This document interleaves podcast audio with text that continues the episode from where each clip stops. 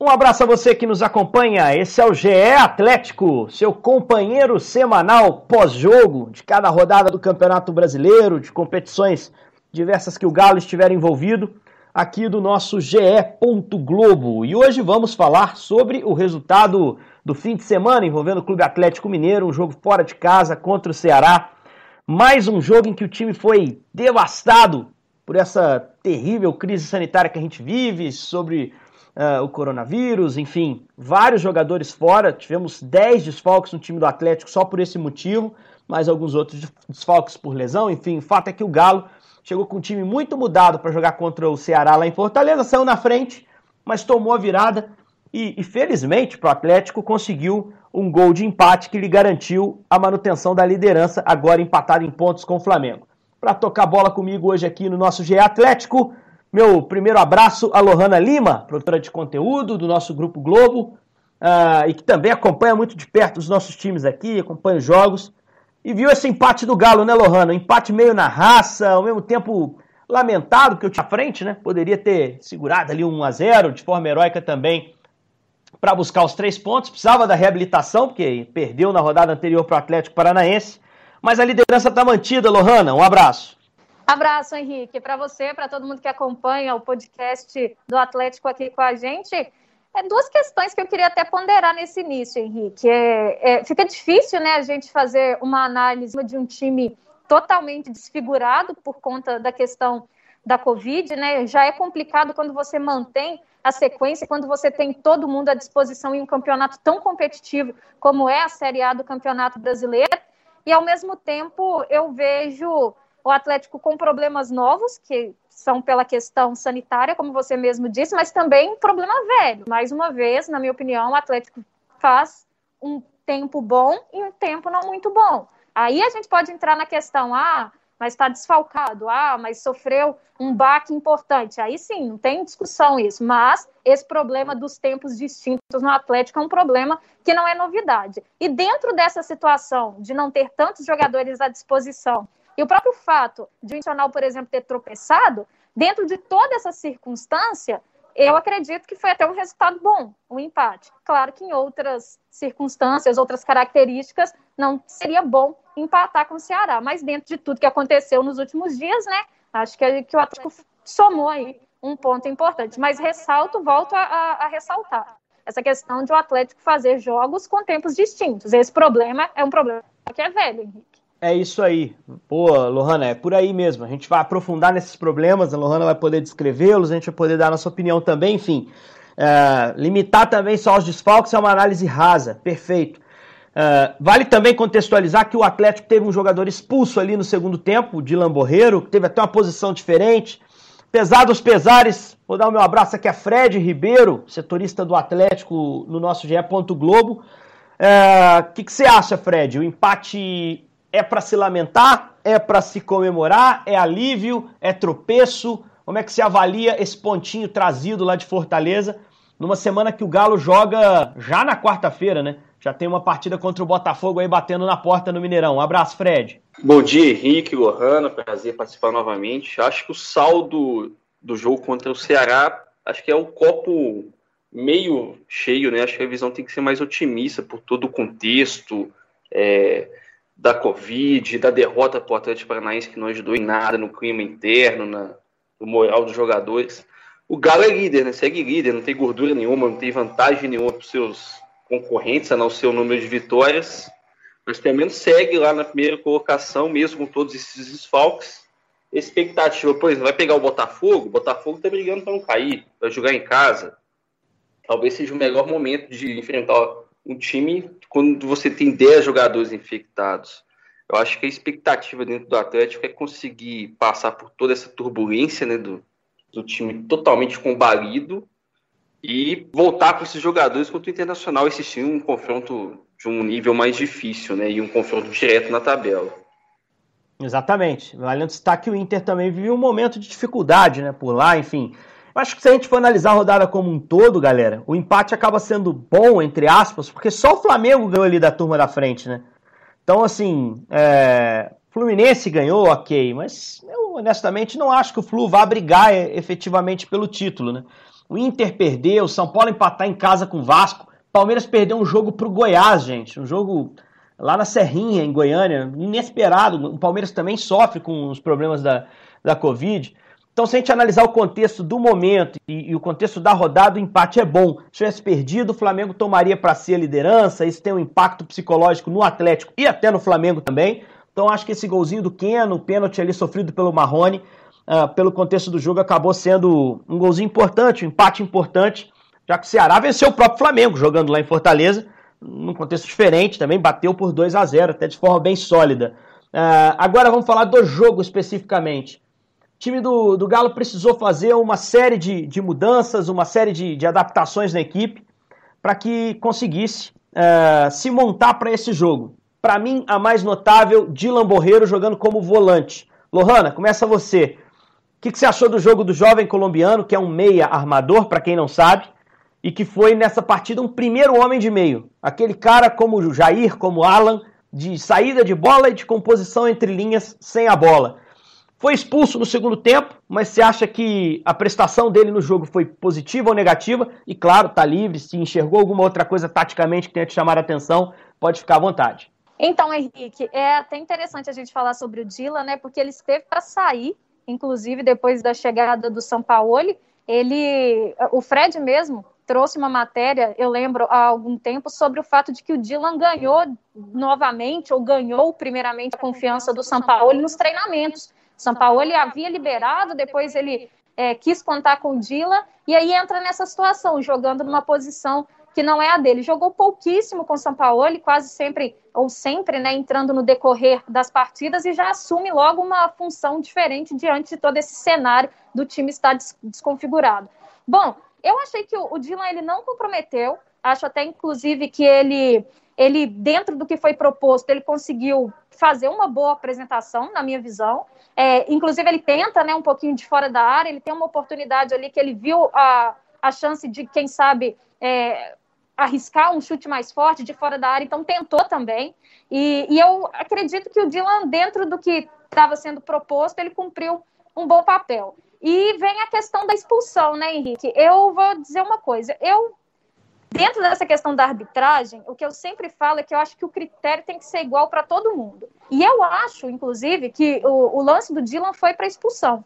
Só que eu não vejo esse lance ser marcado em todos os lances desse jeito, que caminham dessa, dessa maneira.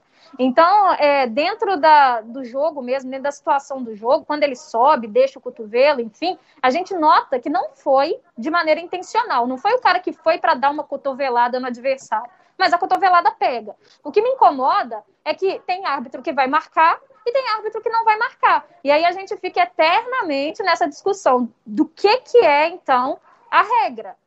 Se vale para um, tem que valer para todo mundo. É, e, a, e, aí, destacando essa situação de que quando o Dylan sai, imagina assim, que o Atlético vai perder de vez ali é, é, a, toda, toda a questão né, de reação e logo na sequência o Atlético consegue reagir. Então, dentro desse contexto, é, acaba sendo realmente um empate bem, bem um resultado bem para ser valorizado mesmo do Atlético fora de casa. É, já que você tocou no assunto da expulsão, Lohana, aliás, relevante, extremamente relevante, 25 minutos do segundo tempo, a expulsão poderia ter acabado com o jogo ali para o Atlético. Eu acho que o Klaus foi um pouquinho exagerado o, no, no o Ceará tinha virado, hein, Henrique? Acabaram de virar, né, Fred? Tinha acabado de obter ali o seu segundo gol. Então acho que assim, é, poderia ter acabado ali, poderia ter acabado ali, e eu acho que o Klaus, para mim, exagerou um pouco no seu, no seu critério, foi um pouco rígido demais. Houve outros lances de braço no rosto, tem um envolvendo o Keno numa arrancada, enfim, o pessoal estava até mandando para mim mais cedo ainda do, do, que nossa gravação aqui. Ah, tem que citar esse lance também. E de fato, acho que houve ali, no caso do Borreiro, como você tem o recurso do, do vídeo, não sei o que pensa o Fred, você tem que ter muita certeza do cartão vermelho. Se é um lance que cabe interpretação, eu já tenderia a meter um amarelo ali, acho que o Ceará não reclamaria tanto. Fred, pode discordar de minha vontade, cara. O lance é polêmico mesmo. E, e aproveito também para falar de como você viu o segundo tempo, né? Foi um, um, segundo tempo que aconteceu muita coisa no jogo. A virada do Ceará foi muito rápida, a expulsão aconteceu em seguida. E como a Lohana disse, o Atlético sempre teve ali para reagir, né? Sempre estava com o dedo no gatilho para dar a resposta. O que, que você achou da expulsão? E do segundo tempo, especificamente, do poder de reação que o time mostrou? Sobre o, o lance do, do Dila contra o El Chu, né? O El Chu entrou muito bem, inclusive, na partida. Acho que vai dar, dar esse destaque, mudou o jogo do Ceará. Eu acho que o, que o Klaus exagerou. Eu acho que o amarelo seria bem aplicado lá. Eu acho a única chance de, de caber o vermelho seria a intenção do Dylan realmente em, em machucar o companheiro com o cotovelo. Só assim que eu acho que o Klaus interpretou como vermelho, mas acho impossível ver se o Dylan teve intenção ou não e estava de costas. Aí tem o pessoal falando que ele elevou muito o, o, braço, pô, o cara estava no ar, uma questão de equilíbrio, enfim. Eu daria o amarelo também Nesse lance do Thiago especificamente contra o Keno, eu acho que o amarelo também foi bem aplicado, ele não chega a acertar o rosto, é mais braço com braço, enfim. Aí, aí envolve câmera lenta, não é a câmera que o, que o juiz vê o lance. Eu acho que o vermelho foi exagerado. Só que, incrivelmente, quando o Dylan sai, ele estava jogando bem, ele foi bem de primeiro volante, né? Acho que também vai destacar que ele entrou numa fogueira, não era a posição dele, mas ele conseguiu desempenhar o papel bem. Ele sai, o Atlético entra com o Marrone e o Marrone acho que ele muda totalmente é, a composição do ataque, ele vira uma, uma peça que o Sacha não costuma ser, que é aquela, aquele jogador que infiltra entre as linhas da zaga e, e gosta dessa bola lançada né, pela velocidade, foi assim que surgiu o pênalti. E depois que teve o pênalti, o Galo teve outras oportunidades com o próprio Marrone de virar o jogo, Aí virou uma partida super aberta, o Ceará tentando vencer, o Atlético tentando vencer. O Ceará chega a ter um gol anulado pelo Vina, né? Bem anulado. Bem anulado. Impedimento escancarado. E um pouco antes o Vina errou um gol, o Rafael salvou um lance do novamente o Léo Chu, que acho que foi o jogador mais perigoso do Ceará. O Rafael impede esse gol aí do, do Ceará e ficou uma, igual, igual luta de boxe, na né? trocação, os, os dois com a guarda baixa e o tempo todo podendo sair o terceiro gol de cada lado. No final das contas, acho que o empate foi bem, foi, foi bom para o Galo e não tão bem para o Ceará devido às circunstâncias da partida, né? Jogando em casa, com um a mais. Eu, eu gostei dessa ambição do Atlético nos minutos finais, Lohana. Sim. Numa boa, assim, eu acho que se o Atlético faz o segundo gol, é, empata o jogo e, e, senta o bumbum lá atrás para esperar acabar o jogo, né? Vamos aguentar isso aqui o que a gente puder. Eu acho que seria uma postura ok. Não seria melhor, mas dá para entender o Atlético foi jogar, cara. Eu acho que isso, isso tem que ser valorizado também, né? Mesmo sem seu treinador, mesmo com um monte de desfalque, com uma defesa desentrosada, um lateral jovem no seu segundo jogo. No meio, Caleb também, eu queria que vocês falassem dele, recebendo essa oportunidade. É, o Atlético foi jogar no final, né? Abriu a cabeça para um jogo, como o Fred bem descreveu, aberto, para trocação pura nos minutos finais. Inclusive, Henrique, é, uma muleta poderia ser o fato de estar jogando com um a menos, né? Seria uma, uma justificativa perfeita depois para dizer que de, após o gol do empate, o melhor seria segurar e não ter essa ambição que você mesmo citou, de jogar com um a menos. É, e o Atlético não, mesmo jogando com a menos, teve o poder de reação, como o Fred bem citou. O Ceará havia acabado de virar a partida, você perde um jogador e na sequência você empata e joga para tentar vencer. Então, isso é algo tem que ser muito valorizado realmente é, dentro da, da, da, do que optou fazer o Atlético mesmo na reta final do jogo. Teve ali a sua oportunidade, o Ceará também teve a dele, enfim, o Atlético volta para Belo Horizonte com esse ponto conquistado, um ponto em meio a um surto de Covid no clube, em meio a uma expulsão com 25 minutos e em meio a, a, toda essa turbulência que o time atravessou durante a semana. E aí, só para o torcedor do Atlético não ficar bravo comigo, Henrique, quando eu falo essa questão da cotovelada, eu também, e como eu ressaltei, eu acho realmente que o Dylan não teve intenção alguma, ele está de costa, ele mal vê, mas eu acho que se é para expulsar, como expulsou, aí teria que expulsar todo mundo que eventualmente deixa o cotovelo. Porque por mais que você não tenha intenção, o cotovelo é um negócio que machuca, dependendo do jeito que pega. Então, é, se vai marcar uma cotovelada sem intenção e vai dar o vermelho, dá para todo mundo, então, pelo menos padroniza o negócio. E eu, eu, só ressaltando mesmo que eu acho que ele não teve intenção alguma de acertar, mas que acertar, acertou, né? Então, assim, é. dentro dessa, dessa lógica do Klaus, aí entra essa discussão, se ele foi rigoroso demais ou não. Agora, se for marcar, então, esse tipo de lance, marca para todo mundo. Inclusive esse que foi citado pelo, pelo pessoal aí que te mandou vídeo, etc., do braço, que também foi muito comentado nas redes sociais, né? Pareceu ali dois critérios completamente diferentes. É, não, julgar a intenção. E esse lance do Thiago. Pode falar, Fred. O Thiago foi até pior, né? Porque o Thiago mata a jogada, né? O Keno dribla ele, o Thiago vai totalmente no corpo do Keno. Eu acho que não foi uma cotovelada no rosto, beleza, mas O Thiago vai para matar o lance. O Diogo estava de costas, a bola estava no ar, não era uma jogada de perigo também. É, julgar a intenção é muito difícil, muito difícil, como a Lohana disse. É, pegou no rosto, ah, você vai expulsar quando pegar no rosto? Então expulsa aqui, expulsa ali, expulsa colar. Enfim, acho que foi um exagero do, para mim, melhor árbitro do Brasil, tá, gente? Não estamos falando de um árbitro inexperiente, um árbitro. E nem estamos também super valorizando essa expulsão, mas que ela teve impacto no jogo, teve para mim, para todos nós aqui. É, foi... é, o melhor do Brasil no Brasil, né? Porque se for para Argentina, coitado. É, eu acho vai que. é, é, vai ter dificuldade. Mas eu acho que, assim, é, a, expulsão teve um peso, teve um impacto e a gente concorda aqui que foi um erro. Se tem o Caleb aqui, eu acho que o Caleb fez um jogo melhor que o do Zaratio, galera. Vocês pensam da mesma forma? O Zaratio eu tô começando a querer cobrar um pouco mais. Eu acho que era o momento que ele podia assumir um pouco mais um protagonismo no meio-campo. Ele era o jogador de maior peso do meio-campo do jogo de ontem, especificamente. Você tinha um, um borreiro fora da posição, um menino, Caleb, e tinha ali o, o Zaratio. Acho que o Caleb saiu melhor que o Zaratio ali na criação. Aliás, o Zaratio não vem bem, ainda não encontrou o seu jogo no Atlético. A favor dele tem a questão da adaptação, né? É preciso dar um pouco mais de tempo a jogador assim. Você acha, Lohana, que eu tô sendo é, rígido demais, como foi o, o, o Klaus na, na, arbitragem, quando cobro do argentino um pouquinho mais de protagonismo, um pouquinho mais de, de, de rendimento já nesse início? Ô Henrique, eu tenho a mesma visão que você, mas eu acredito que o que está realmente desfavorecendo o, o Zarate é a questão mesmo da adaptação. A gente tem que lembrar que ele é um jogador jovem, é um jogador também que estava no futebol argentino, que voltou bem depois, né? Ele, quando chegou aqui, ele falou sobre o fato de que jogou a última partida há vários meses, né? Havia sido a partida dele antes dele chegar no Atlético.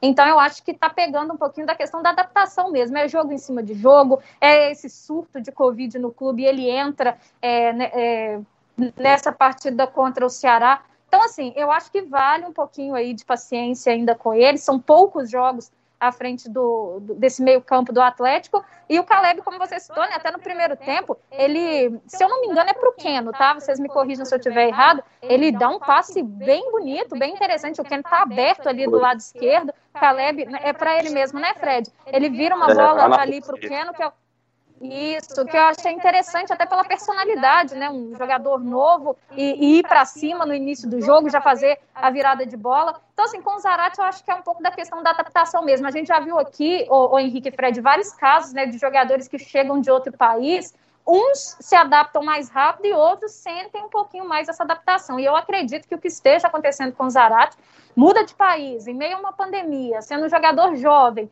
num time que está brigando pelo título do Campeonato Brasileiro, eu acho que sente, sente ali aquela pressão inicial e até se adaptar vai levar um tempinho aí. É do próprio Atlético, né, Fred? O Alonso chegou jogando, o Savarino chegou jogando, até porque estava lá com um treinador que o conhecia, o Dudamel.